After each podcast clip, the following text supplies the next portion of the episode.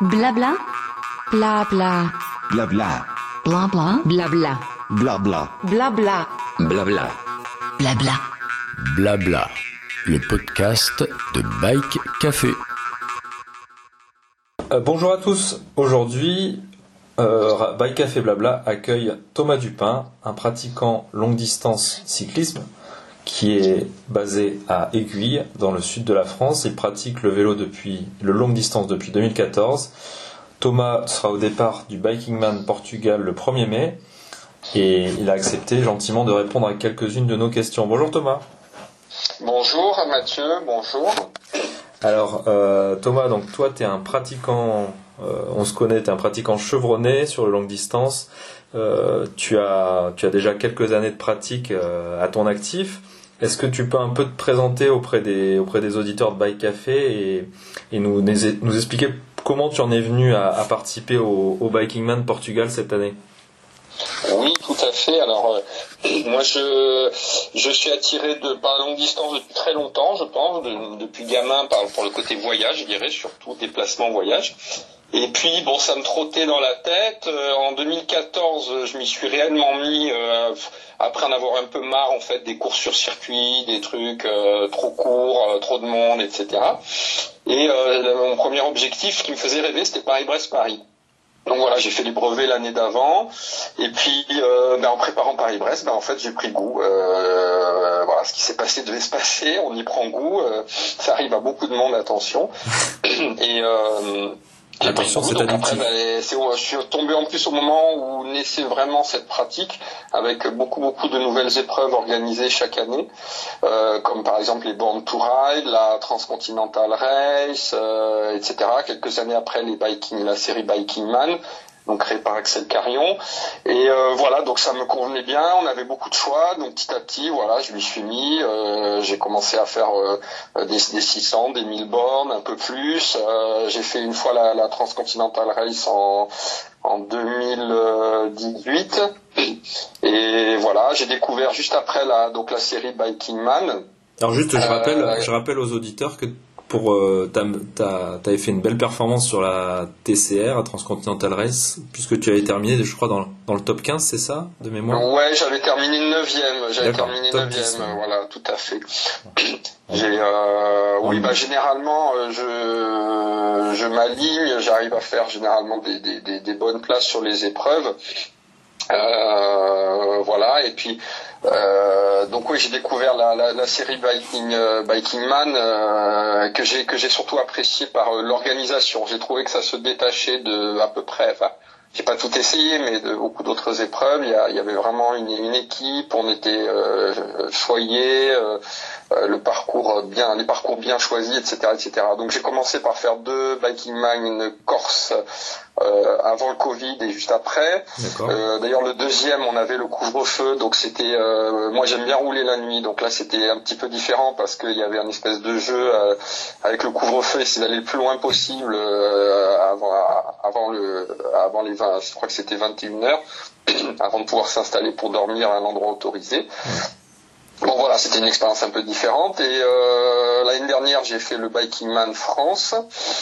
Euh, voilà, qui s'était pas très très bien passé euh, pour diverses raisons, mais bon, au final, j'avais quand même fini, réussi à finir troisième. Euh, voilà, c'était un miracle, mais voilà, qui était une très belle expérience. Bon, que des routes que je connaissais, par contre, puisque c'est ma région, mais euh, mais bon, c'est des belles routes, quoi. hein. C'est quand même des des, cols de légende, euh, des routes superbes, etc., etc. Et donc, euh, depuis plusieurs années, ça me trottait d'aller un peu à l'étranger quand même. Et euh, j'avais pas eu la possibilité pour plusieurs raisons. Et donc cette année, j'ai regardé le calendrier, j'ai j'ai regardé mes dispos par rapport au travail à mes enfants. Et puis là, bah, j'ai coché euh, le Portugal. Pourquoi le Portugal? Bah, Parce que euh, euh, ce Biking Man, euh, j'avais des, copains qui l'ont fait, on me l'a, des collègues, on me l'a, on me l'a conseillé. Et puis euh, voilà, je pense que le Portugal c'est un pays sympa à découvrir. En 1000 km, on peut vraiment dans le sud-est, là autour de, de Faro, le sud-ouest pardon, on a vraiment le, le- le loisir de découvrir toute une partie du Portugal. Oui, donc tu vas, vas aussi pour Ouais. découvrir un, un, un coin dans lequel tu n'as jamais été. Oui, alors dans ma motivation, hein, c'est vraiment ma motivation première, c'est euh, voilà, je m'inscrirai pas euh, à une épreuve juste parce que c'est une épreuve. Il y a, il y a- il y a toujours d'abord le côté découverte. Donc donc là sur le Portugal, c'est c'est ça, c'est le côté découverte. Euh, et après, ben voilà, c'est l'épreuve. euh, Il y a toute une partie en bord de mer, euh, etc. Il y a la bon la culture euh, portugaise. J'aurai l'occasion de découvrir des choses. Donc moi, j'y vais euh, dans l'optique, euh, comme toujours. euh, moi, je suis un, on va dire un roule toujours, hein, c'est-à-dire c'est euh, le minimum d'arrêt Ouais. et le, voilà le maximum de plaisir. Donc, euh, donc voilà, sur une épreuve comme ça de 1000 km, on part lundi matin, là, le 1er mai à 5 heures du matin. Euh, la bah, du coup, on roule toute la première journée. La première nuit, bah, je roule pas. Tout, enfin, je roule pas, pardon, je ne dors pas. Je roule toute la nuit.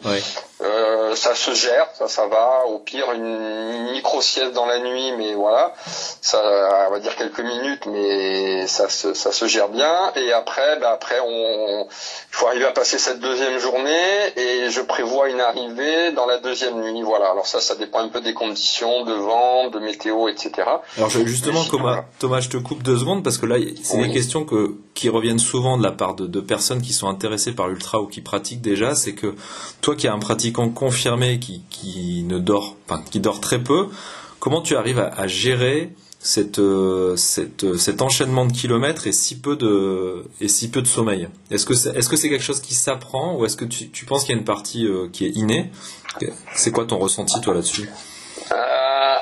Moi je pense qu'il y a une petite part d'inné, une petite part. Alors euh, bon moi je la les, les origines de ça, c'est que bon je pense que j'ai j'ai une bonne constitution là-dessus. Alors bon bah ça c'est grâce à mes parents, hein, je sais pas. Donc là, merci la après, génétique.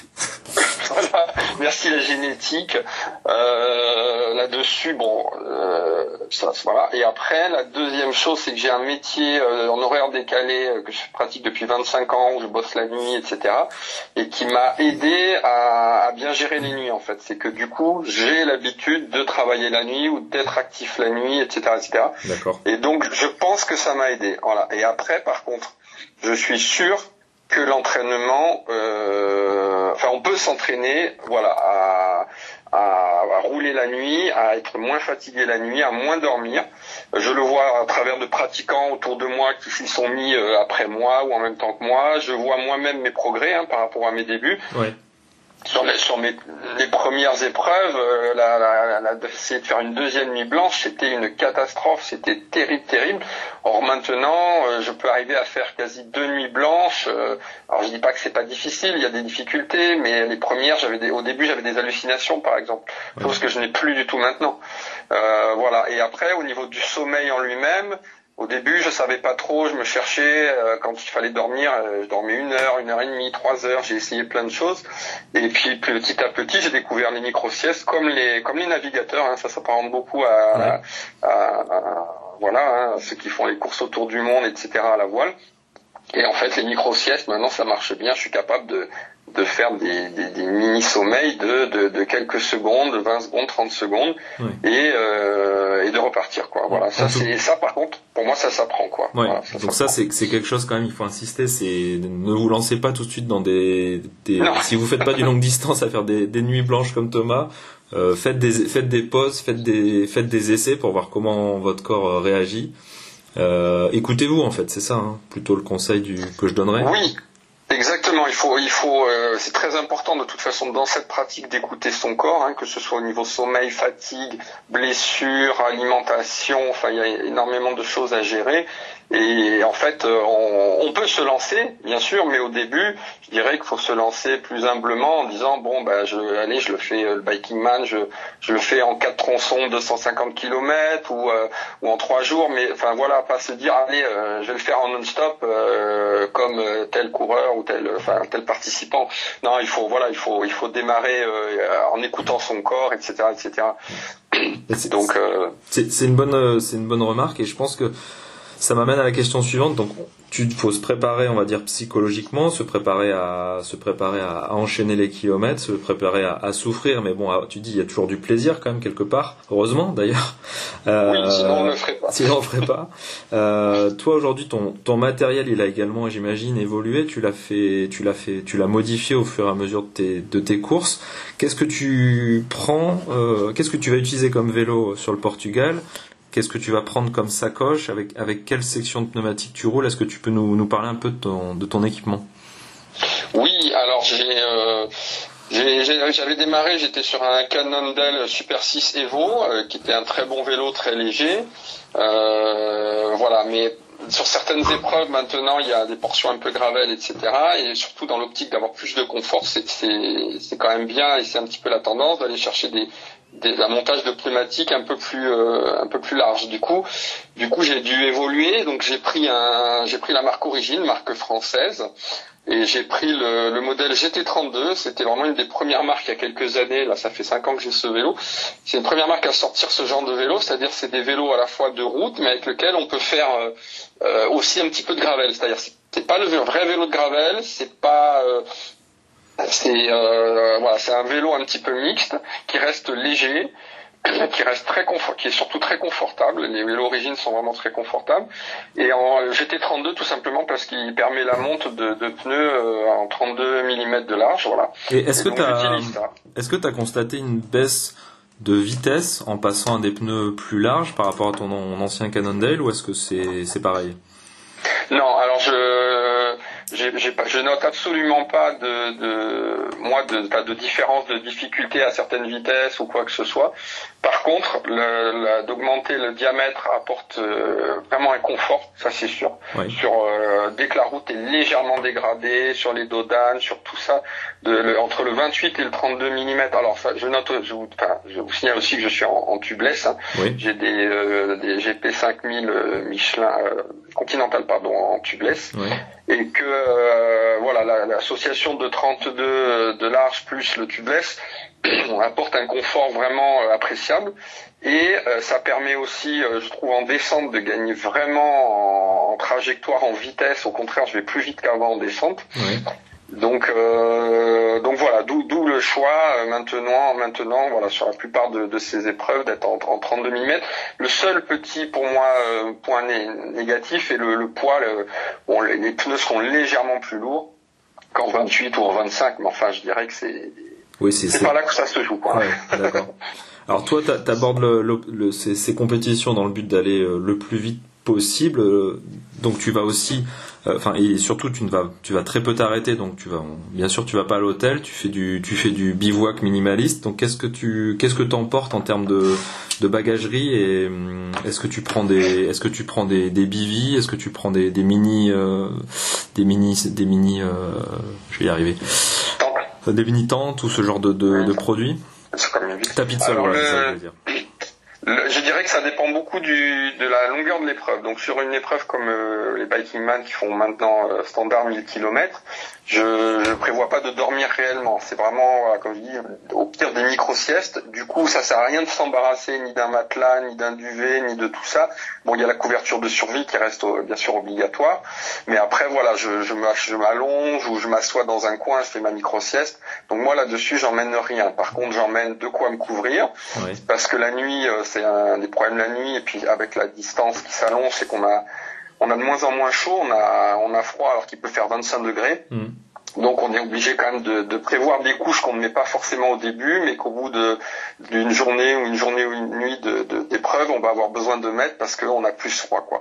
Sans compter que la météo peut aussi se dégrader, qu'on peut avoir un orage, etc. Donc j'emmène vraiment le minimum. Par contre, sur des épreuves plus longues, comme je ferai cet été, comme la Transcontinental Race, où on part sur, moi, c'est sur 10 jours. Là, il y a des, nuits beaucoup plus longues qui se font, on est obligé. Et là, j'emmène euh, en fonction. Voilà, j'ai un bivi, j'ai un matelas, j'ai un duvet. Euh, j'ai d'autres accessoires comme ça et je choisirai en fonction de la route, de, la météo, de mes stratégies de sommeil, hôtel, pas hôtel, etc. D'accord. Voilà. Euh, une autre chose. Ouais, pardon, vas-y Thomas. Non, non, c'est tout. euh, Blabla, le podcast de Bike Café.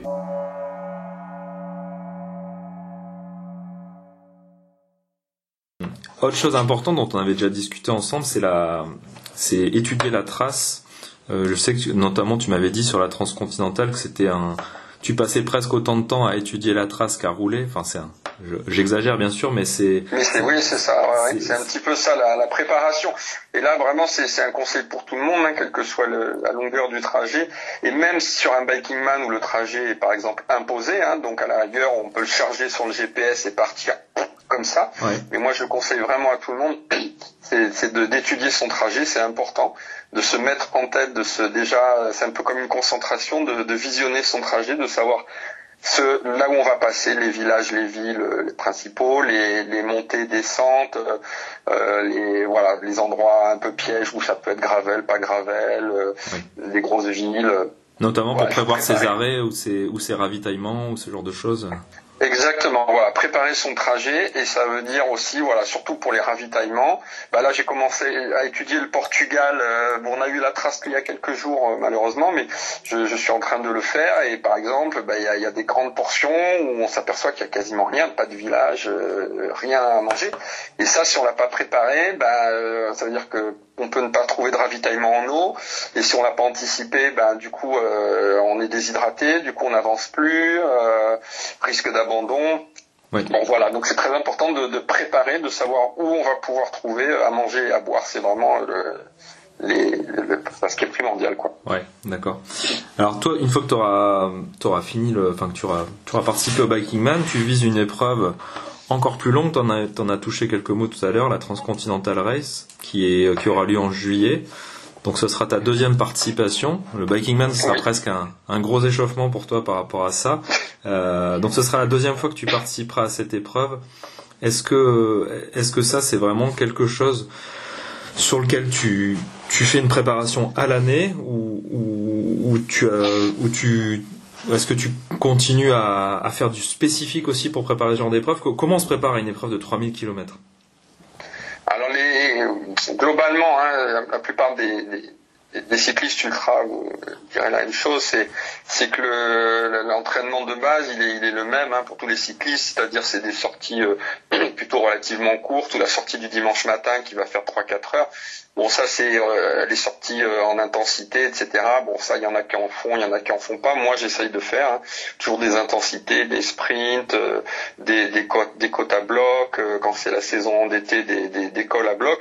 Bon, ça, je dirais que c'est 80, 70, 80% de l'entraînement. Et alors, le petit, voilà, les, les 20, 25% qui restent, c'est en effet de faire du long. Enfin, moi, c'est ce que je maintiens, j'aime bien.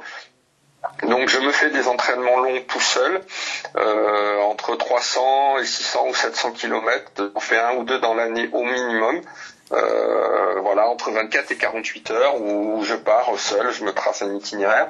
Donc euh, voilà, c'est toujours faire ça pour euh, tester à nouveau mon matériel, tester une sacoche, tester une nouvelle configuration, euh, euh, voilà, tester plusieurs choses, prendre du plaisir à rouler sur de, à découvrir des routes. Et euh, voilà, et donc euh, sur euh, pour la préparation de la Transcontinental Race, ben, comme tu l'as dit, euh, la- le Biking Man Portugal fait déjà un, un entraînement en fait. Hein. Oui. Bon, il est, il, est, il est situé un petit peu, enfin assez en amont puisqu'il est à au moins deux mois et demi euh, avant la TCR. Donc je peux pas après rester sur euh, rester là-dessus. Je suis obligé quand même de continuer à m'entraîner, euh, voilà, au quotidien. Et puis je pense que je serai obligé de faire euh, encore des sorties longues. Alors je m'astreins moi à faire une sortie de 250-300 tous les mois quand c'est la saison. D'accord Voilà, je fais au moins un- une épreuve, euh, pas une épreuve, une sortie, soit toute la nuit, soit toute la journée. euh, J'en fais une par mois quasiment euh, pendant les, on va dire les six mois de l'année euh, les plus chauds, quoi. Sur laquelle tu vas partir avec euh, en, en configuration course en fait, avec tout ton, avec tout ton Oui, matériel. voilà. C'est là où ça permet de, de vérifier que tout fonctionne, euh, le chargement du matériel, euh, le moyeu dynamo si je l'installe, les batteries. euh, Comment je gère mes arrêts aussi, après il y a tout ça, euh, comment je gère mes, mes arrêts sommeil euh, quand il y en a besoin. Donc ça, je, voilà, moi je trouve que c'est important, ça permet de partir en confiance parce qu'on a testé, parce qu'on se connaît, parce qu'on connaît son matériel et, euh, et pas dans l'inconnu. Parce que partir dans l'inconnu, euh, c'est beaucoup plus stressant, je pense. Ouais, bien sûr. Euh, et, un, et, un, point que tu as soulevé aussi, Thomas, c'est le la sécurité euh, qui est liée à la, à la visibilité du, du cycliste. Euh, bon, Aujourd'hui, on sait que les, les, les, les, éclairages avant, arrière, bien sûr, sont obligatoires quand on participe à ce genre d'épreuve. Est-ce que toi, tu as des conseils en plus à donner à ceux qui voudraient vraiment optimiser leur visibilité euh, pour rouler deux jours comme de nuit oui, la visibilité c'est très important. Alors je dirais que la nuit, moi c'est pas ce qui m'inquiète le plus parce que la nuit on nous voit bien. Donc la nuit, bon, il faut un, bien sûr un gilet réfléchissant euh, vraiment de bonne qualité, quelque chose qui se voit vraiment bien. Mhm. Hein, D'où l'idée bien sûr de toujours de le tester, de le tester en groupe, même la nuit, etc. Comme ça les collègues disent si on, on nous voit bien ou pas. Après, ben, on peut rajouter des bandes réfléchissantes, ça c'est pas mal sur les, enfin des, des, trucs réfléchissants sur les pédales, sur les, euh, sur le cadre, sur le sur le cadre, sur les roues, ce qui est en mouvement, c'est bien. Maintenant, il existe plein de petits stickers réfléchissants. Il y en a qui en mettent sur les rayons. Ouais. Là, on nous voit vraiment bien la nuit. Voilà. Mais la nuit, je dirais que c'est pas le plus gênant. Bon, plus bien sûr les, les phares et les, les arrière et les, les feux avant. Ouais. Mais c'est la journée. La journée, par contre, on nous voit moins bien, surtout aux heures de pointe. Les gens sont pressés.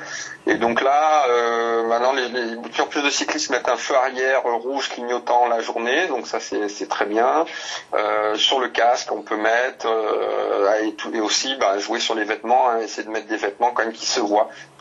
Pas des vêtements trop trop sombres, des couleurs vives ou quoi, même la journée, ne pas hésiter pour, pour qu'on nous visualise bien, quoi, que les automobilistes nous visualisent bien, c'est important, hein, il faut pas...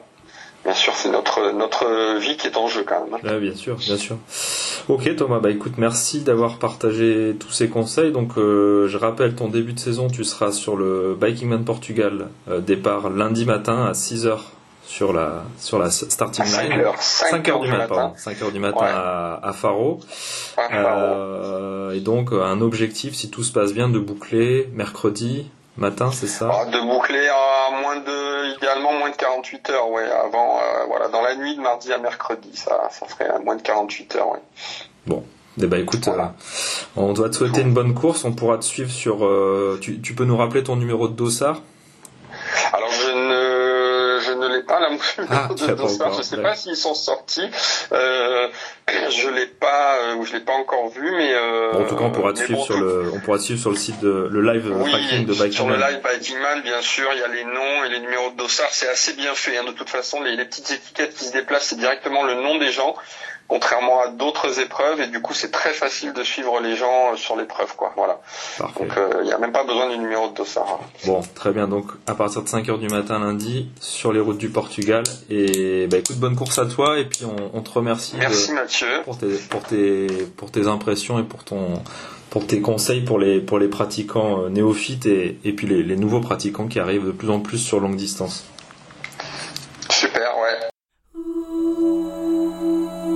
Blabla, le podcast de Bike Café.